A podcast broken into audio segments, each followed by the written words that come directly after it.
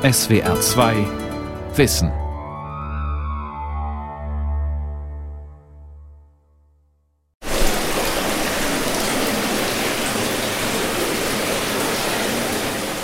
Leibniz-Institut für Gewässerökologie und Binnengewässer am Müggelsee in Berlin. Professor Werner Kloas betrachtet eine Probe mit Wasserflöhen am Mikroskop. Eigentlich müssten die winzigen Tiere eifrig durch das Wasser rudern, ständig auf der Suche nach Nahrung. Doch diese Wasserflöhe bewegen sich kaum. Im Inneren der durchsichtigen Kleinstlebewesen ist die Ursache für das merkwürdige Verhalten zu erkennen.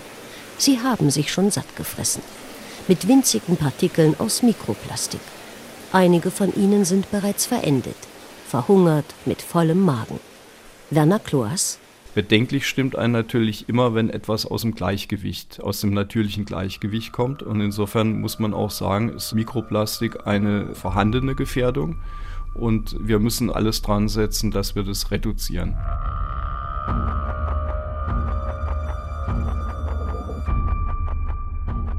Kampf dem Plastik. Sind die Meere noch zu retten? Eine Sendung von Gabi Schlag und Benno Wenz.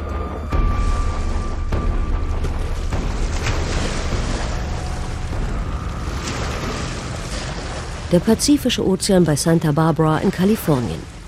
Obwohl der Niederländer Boyan Slat mit seinem Projekt Ocean Cleanup vorläufig gescheitert ist, hat er etwas ungeheuer Wichtiges getan. Er hat die Welt gezwungen, sich das riesige weltweite Plastikproblem anzuschauen, das da munter vor sich hinstrudelt. Great Pacific Garbage Patch zu Deutsch Großer Pazifischer Müllstrudel heißt die größte bekannte Ansammlung von Plastikmüll in den Meeren zwischen Kalifornien und Hawaii. Fünfmal so groß wie Deutschland enthält er 1,8 Billionen Plastikteile. Roland Geyer von der University of California hat ausgerechnet, wie viel Müll weltweit in die Meere geleitet wird. Zwischen 1950 und 2017 hat die Menschheit etwa 9,2 Milliarden Tonnen Plastik hergestellt. Das ist ungefähr so viel wie die Masse von 900.000 Eiffeltürmen, 88 Millionen Blauwalen oder 1,2 Milliarden Elefanten. Wir schätzen, dass 79 Prozent entweder in Mülldeponien oder der Umwelt gelandet sind. In einer früheren Studie haben wir ermittelt, dass allein im Jahr 2010 zwischen 5 und 13 Millionen Tonnen Plastikmüll vom Land in die Ozeane der Welt gelandet sind. Fünf dieser Müllstrudel gibt es bereits. Wird denn irgendetwas dafür getan, dass die weltweite Vermüllung der Meere gestoppt wird? Ein echter Umkehrpunkt wäre eine erst stagnierende und dann rückläufige primäre Plastikproduktion. Davon sind wir leider weit entfernt. Die weltweite Produktion von Primärplastik hat seit Jahrzehnten eine durchschnittliche jährliche Wachstumsrate von über 8% und wächst munter weiter. Dafür gibt es eine Reihe von Versuchen, die Meere aktiv vom Müll zu befreien. Der erste war der Niederländer Boyan Slat, der mit seinem Meeressauger namens Wilson in seinem Ocean Cleanup-Projekt die Meere wie mit einem Staubsauger vom Plastikmüll befreien wollte. Und er schaffte es tatsächlich, von viel Medieninteresse begleitet, mit Spendengeldern einen riesigen Prototypen zu bauen und damit in See zu stechen. Das System nach dem Prinzip einer riesigen U-förmigen schwimmenden Barriere konnte den Plastikmüll zwar einfangen, ihn dann aber nicht festhalten. Doch ohnehin kann dieses System ausschließlich den an der Oberfläche schwimmenden Plastikmüll erfassen. Meeresforscherin Melanie Bergmann vom Alfred Wegener Institut in Bremerhaven hält dieses Unterfangen für sinnlos. Damit hat man ja im Grunde genommen nichts erreicht, wenn man an dem eigentlichen Problem, dass immer mehr Müll in das Meer gelangt, nichts ändert. Und außerdem wird hier auch, wenn man es genau nimmt, im falschen Ökosystem gesammelt, denn der allermeiste Müll landet am Meeresboden. Dieses Problem glaubt Marcella Hansch aus Aachen gelöst zu haben. Die ehemalige Architektin hat ihren Job an den Nagel gehängt und mit ihrem Projekt Pacific Garbage Screening, zu Deutsch Pazifische Mülluntersuchung, einen eigenen Versuch gestartet, das Meer zu reinigen. Ihr Müllsammler sieht aus wie ein gigantischer Kamm. Ein Kamm allerdings, dessen Zinken 35 Meter tief ins Meer hinunterreichen. Zwischen diesen Zinken So die Überlegung, würde sich die Meeresströmung beruhigen und das Plastik könnte aufsteigen, um an der Oberfläche eingesammelt zu werden. Die Anlagen, in denen dieses Plastik dann weiterverarbeitet wird, sind gleich mit an Bord und machen aus dem Müllsammler von Marcella Hansch eine Art schwimmende Fabrik. Ob allerdings dieses ehrgeizige und viele Millionen Euro teure Projekt jemals realisiert werden kann, bleibt fraglich. Anders die maritime Müllabfuhr des Münchners Günter Bonin. 2016 wurde bereits das erste einer kleinen Flotte von katamaranartigen Müllsammelschiffen gebaut, die in Binnengewässern, an Flussmündungen und in Küstenregionen Müll einsammeln, bevor diese das offene Meer erreichen kann. Mit großmaschigen Netzen, die zwischen den beiden Bootsrümpfen angebracht sind, kann Bonins Flotte sehr effektiv schwimmenden Müll einsammeln. Derzeit in Planung ist ein größeres Schiff, das als schwimmende Chemiefabrik künftig aus dem gesammelten Plastik wieder Öl herstellen soll. Doch Meeresforscher wie Melanie Bergmann finden das Verhältnis zwischen Müllsammelprojekten und deren Kapazität völlig unverhältnismäßig und sehen durch derartige Eingriffe von außen eine Bedrohung für das empfindliche Ökosystem, das sogenannte Neuston, die Gesamtheit von Kleinstlebewesen, die die Oberfläche der Meere besiedeln und dort regelrechte Wiesen bilden. Es gibt ja sogar Tiere, die den Plastikmüll auch besiedeln tatsächlich und die sind dann halt nicht mehr in ihrem Element und sterben. Und es ist eben die Frage, was ist einem wichtiger und vor allen Dingen, warum macht man es? Macht man es nur, damit man sein Gewissen beruhigt und man denken kann, ach, der Ozean ist so schön blau? Und vor allen Dingen, es kommt ja immer wieder Müll nach. Da alles Plastik, das in den Weltmeeren schwimmt, früher oder später auf den Meeresboden absinkt, selbst am tiefsten Punkt des Ozeans, im Marianengraben, haben japanische Wissenschaftler eine Plastiktüte gefunden, ist auch für die Meeresforscher die einzige Lösung, die Müllkatastrophe muss an Land gelöst werden. Denn leider führt diese Kampagne auch dazu, dass die Menschen denken, dass man einfach mit einem Gerät ins Meer fahren kann und den Müll aufsammeln kann und damit das Problem gelöst ist und leider nicht die nötige Energie da reinstecken, an den wichtigen Stellschrauben, nämlich unseren Plastikverbrauch an Land zu drehen. Und das lenkt den Fokus auf die falsche Stellschraube in meinen Augen.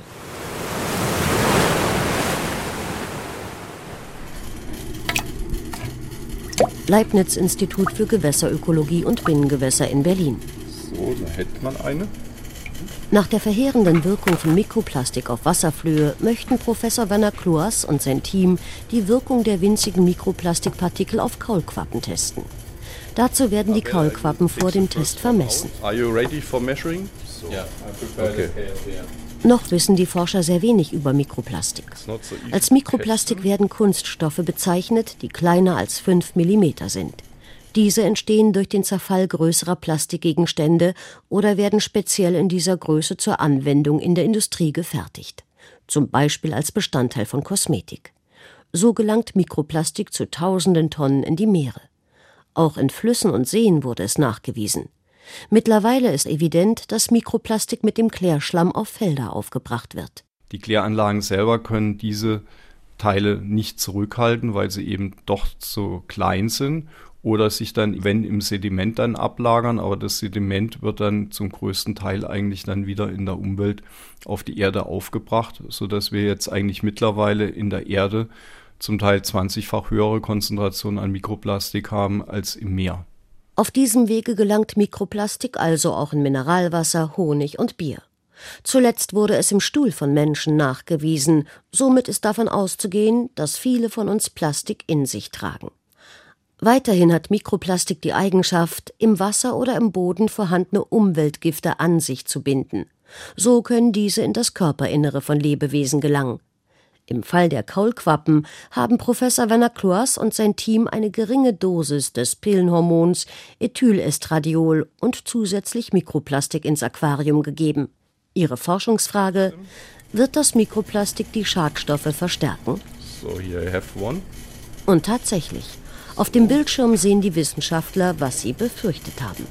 Wenn wir aber Mikroplastik dabei haben, dann wird es eben verstärkt aufgenommen. Das heißt, Mikroplastik adsorbiert das und transportiert es in den Körper rein, sodass wir da ganz deutliche Effekte sehen Professor Kloas und sein Team konnten nachweisen, Mikroplastik wirkt wie ein Verstärker für Schadstoffe.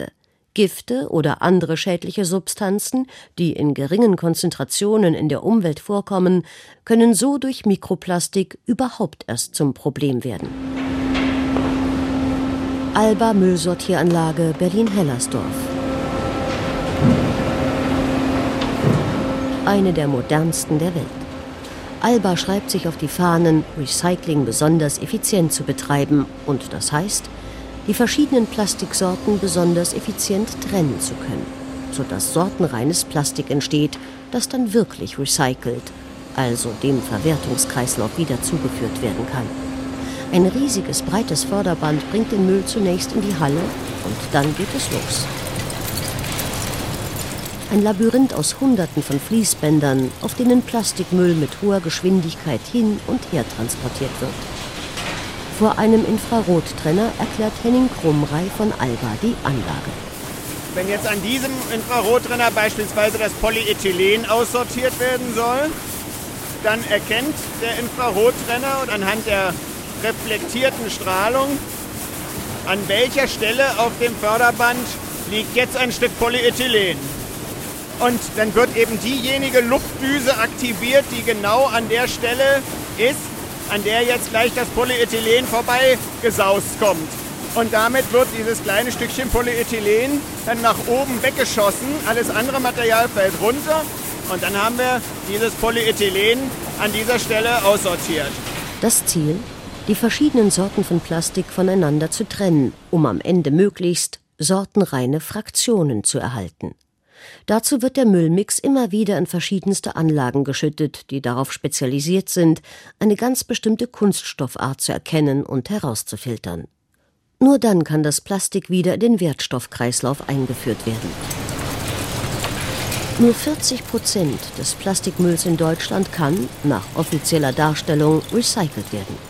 Der Rest wurde bisher verbrannt oder nach China verschifft. Doch seit Januar 2018 verweigern die Chinesen den Import von westlichem Plastikmüll, denn die ständig wachsenden Müllmengen hatten in China zu ernsthaften Umweltproblemen geführt. Seitdem dient Malaysia als Plastikmüllkippe der westlichen Welt, mit den gleichen Problemen, die in China zum Importstopp geführt hatten. Zahllose ungesicherte Deponien, illegale Entsorgung durch Verbrennen, völlige Überlastung der offiziellen Recyclinganlagen, wie ein Greenpeace-Report vom November 2018 nachweist. Demnach ist Deutschland der viertgrößte Plastikmüllexporteur nach den USA, Japan und dem Vereinigten Königreich. 8,3 Milliarden Tonnen Plastik wurden seit der Erfindung des Kunststoffs produziert. 80 Prozent davon landeten auf Müllhalden und in Müllstrudeln, was vor allem daran liegt, dass Recycling aufwendig und teuer ist. Bis 2025 wird sich die Menge verdoppeln. Viele Deutsche wissen gar nicht, dass nach Aussagen von Experten nur 10 Prozent aller Abfälle, die sie zum Beispiel im gelben Sack sammeln, überhaupt wirklich recycelt werden.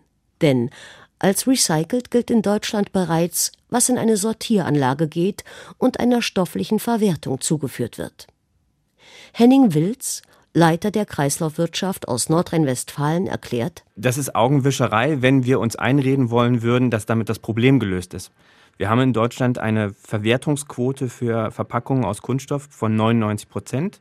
Jeder Abfall wird in irgendeiner Art und Weise behandelt. Gleichzeitig kommen aber gerade mal 10 Prozent des Kunststoffs, den wir für Verpackungen nutzen, aus dem Recycling. Das heißt, wir müssten viel mehr auf die Qualität im Recycling gucken, damit die Industrie dieses Material dann auch wieder einsetzen kann. Was den Müll betrifft, machen die Deutschen sich etwas vor. Seit Jahren. Obwohl sie jährlich pro Kopf 220 Kilogramm Verpackungsmüll verursachen, sehen sie sich selbst als Weltmeister der Wiederverwertung und durch ihr fleißiges Trennen ganz weit vorne, was Umweltschutz und Kreislaufwirtschaft betrifft. Doch das täuscht. Henning Wilz Genau, das ist eines der ganz großen Probleme, die wir haben. Wir haben Produkte am Markt, die aus ganz vielen unterschiedlichen Kunststoffsorten zusammengesetzt sind, sogenannte Multilayer-Verpackungen, die dafür sorgen, dass unser Lebensmittel möglichst lange haltbar und essbar bleibt, die aber sehr schwer auseinander zu dröseln und dann tatsächlich wieder zu recyceln sind. Da sind ganz viele schlaue Menschen dran gewesen, so eine Verpackung zu designen, damit sie optimal ihre Funktion erfüllt. Aber bisher halt zu wenig Leute, die darauf geachtet haben, dass man es am Ende auch wieder recyceln kann. Die Verpackungshersteller haben ihre Gründe dafür, die vielen verschiedenen Plastiksorten, sogenannte Verbundkunststoffe einzusetzen, denn der Verbraucher möchte sehen, was er kauft, und die Ware soll frisch und aromatisch gehalten werden. Henning Krumrei von Alba erklärt, Beispiel, wenn Sie sich vorstellen, die Schinkenpackung, die man beim Lebensmittelhandel kauft. Woraus besteht die? Da haben wir unten ein festes Tablett, damit der Schinken, wenn man das jetzt in die Hand nimmt, nicht links und rechts von der Rand runterlappt. Das sähe nicht so schön aus. Dieses kleine Tablett ist prima, das ist PET, lässt sich wunderbar recyceln. Feine Sache. Das Problem ist die Folie obendrauf. Diese Folien, obwohl sie so dünn sind, sind nicht aus einem Material, sondern aus vielen verschiedenen Kunststoffschichten. Das sind meistens fünf bis sieben Schichten. Das macht man, damit die Verpackungen all die Funktionen erfüllen, die entweder der Hersteller, manchmal aber auch der Kunde von so einer Verpackung erwartet. Zwar hat Deutschland seit Anfang des Jahres 2019 ein neues Verpackungsgesetz, doch für Müllexporte immerhin 1,2 Millionen Tonnen jährlich, gibt es nicht einmal die Pflicht nachzuweisen, ob der Dreck wiederverwertet, verbrannt oder einfach nur auf Deponien gelandet ist. Industrie, Politik, Zwischenhändler sehen anscheinend keinen Grund, ihr Verhalten in Bezug auf Plastik zu ändern. Und die Welt erstickt im Plastik. Was also sollen wir tun?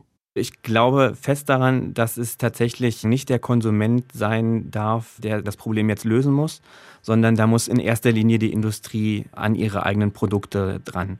Dass die Plastikhersteller durchaus in der Lage sind, zu 100% recycelbare Produkte herzustellen, beweist die Firma Werner und Merz aus Mainz mit ihren Froschprodukten, die immerhin neben den bunten Hochglanzprodukten der Konkurrenz bestehen müssen.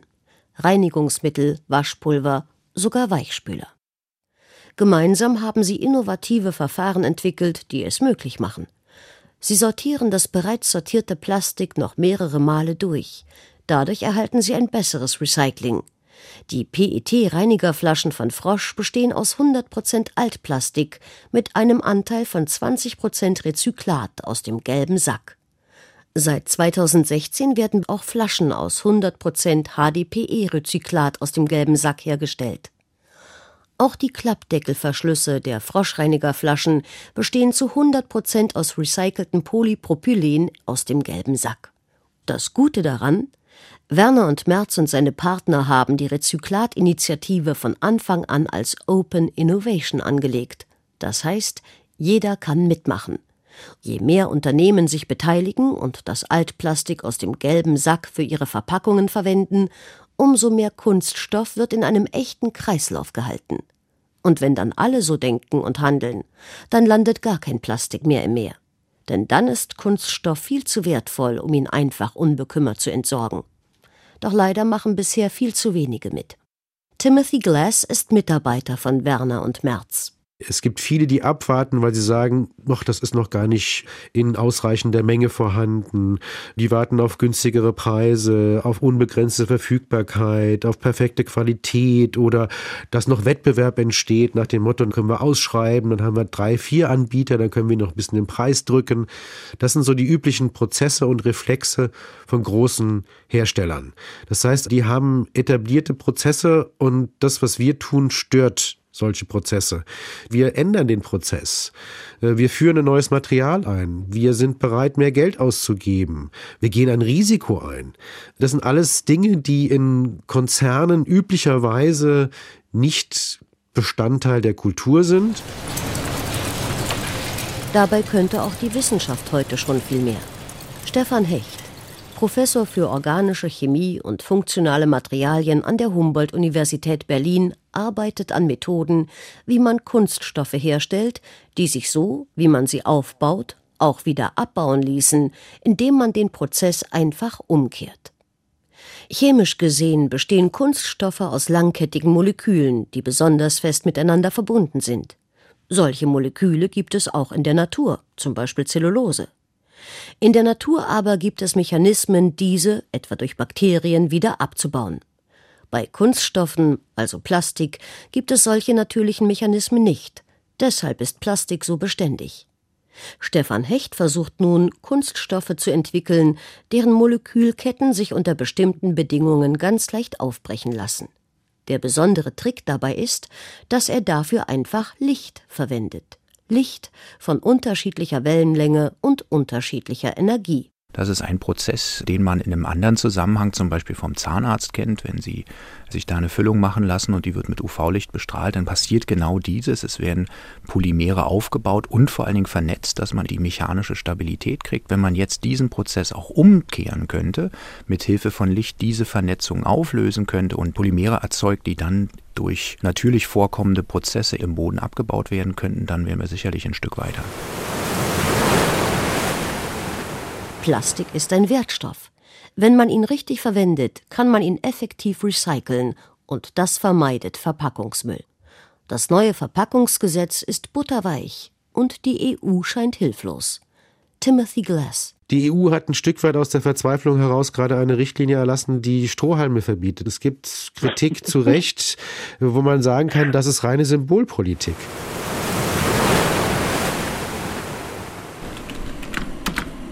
Leibniz-Institut für Gewässerökologie und Binnengewässer in Berlin.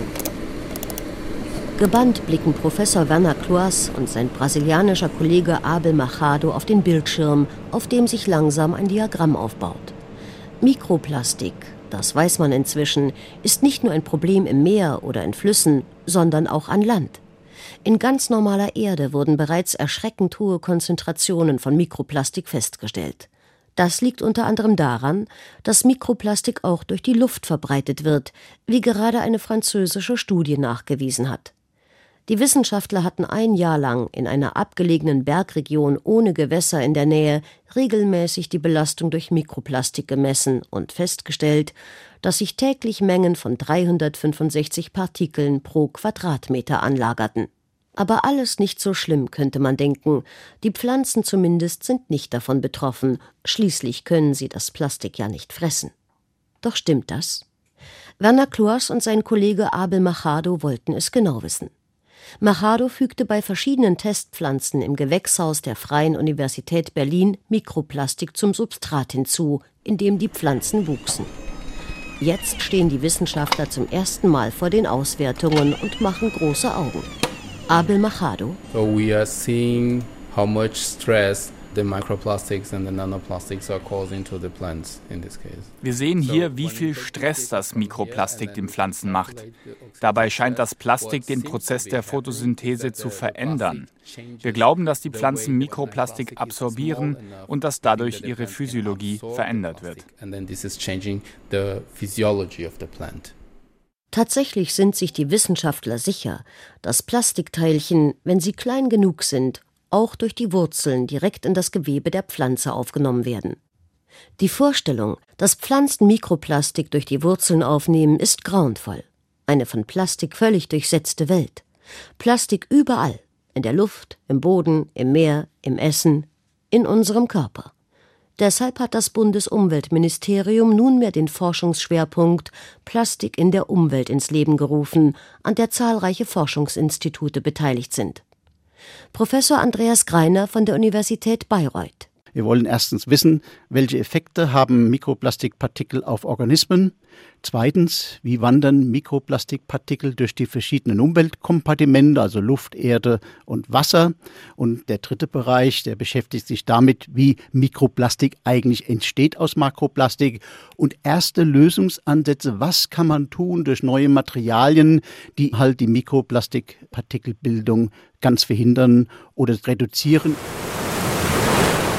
Bis dahin scheint es doch wieder am Verbraucher zu hängen, Druck auf den Handel und damit mittelbar auch auf die Industrie auszuüben, wie Pia Weißenfeld vom Verein Zero Waste in Berlin erklärt. Ich versuche da immer den Tipp zu geben, erstmal mit Dingen anzufangen, wo ich eigentlich nur einen anderen Artikel kaufen muss und jetzt nicht gleich irgendwie mein Waschmittel selber produziere, sondern ich mir erstmal die Holzzahnbürste kaufe oder ein Stück Seife kaufe, anstatt das Shampoo und das Duschgel. Und dann kann man halt vom einem ins nächste gehen. Man muss ja nicht gleich gebrannte Mandeln als Wimperntusche, Kakaopulver als Rouge und Olivenöl als Hautcreme benutzen oder sein Haus ausschließlich mit Natron putzen, sondern kann sich vielleicht für den Anfang mit den fünf Schritten des Zero Waste, Null Müll, auseinandersetzen.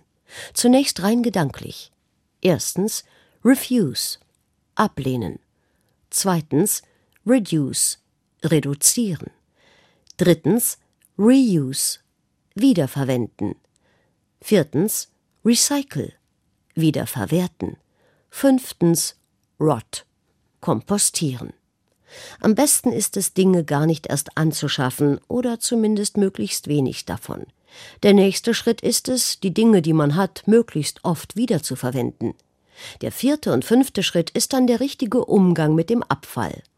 Dann hat man davon ist Pia felsenfest überzeugt, als Verbraucher einen nicht zu unterschätzenden Einfluss. Wenn man in Läden einfach sagt, Mensch, Sie haben ja gar keine Nudeln in einer Pappverpackung, können Sie nicht wenigstens die anbieten? Oder wir bekommen bei Ihnen einfach nur die Paprika in der Plastiktüte, ich würde die aber gerne ohne Verpackung einkaufen. Und wenn das halt immer mehr Leute machen, wird natürlich auch ein Filialleiter darauf aufmerksam, dass immer mehr Anfragen kommen und dass der Bedarf da ist. Und deswegen ist, denke ich, da auch ganz wichtig, aufmerksam zu machen und eine einzelne Stimme einfach nicht zu unterschätzen, wie auch die einzelne Entscheidung nicht unterschätzt werden sollte, was für ein Produkt gekauft wird. Das Agieren der Politik bisher findet sie hilflos und nicht zielführend. Viel Hoffnung setzt sie hingegen auf das erwachende Bewusstsein vor allem junger Menschen, die die Verbindung von Fleischverzehr und Klimawandel erkennen und ihre Ernährung darauf abstellen die die Kausalität zwischen Fliegen, Autofahren und globaler Erwärmung herstellen und nicht mehr fliegen, kein eigenes Auto mehr besitzen, die sich in der Umgebung ein Gebiet suchen, das sie unentgeltlich von Müll reinigen, kurz, die die Verantwortung für den Planeten übernehmen wollen, die die vorhergehenden Generationen nicht wahrgenommen haben. Schauen Sie doch mal, ob es auch in Ihrer Nähe eine Initiative gibt. Machen Sie mit. Lassen Sie uns die Meere retten. Denn Industrie und Politik werden es nicht schaffen. Roland Geier von der University of California. Ich denke, kein Mensch weiß, was es für Umweltfolgen hat, dass der Erdboden und der Meeresboden immer mehr mit Plastik angereichert wird. Das Einzige, was ich mir nicht vorstellen kann, ist, dass die Folgen positiver Natur sind. Plastik hält eine Ewigkeit. Doch wenn man ohne Plastik mittlerweile auch kaum leben kann, könnte die Welt bald daran sterben. Die EU hat das Ziel ausgegeben, dass ab 2030 alle Verpackungen recycelbar sein sollen. Aber halten wir bis dahin durch?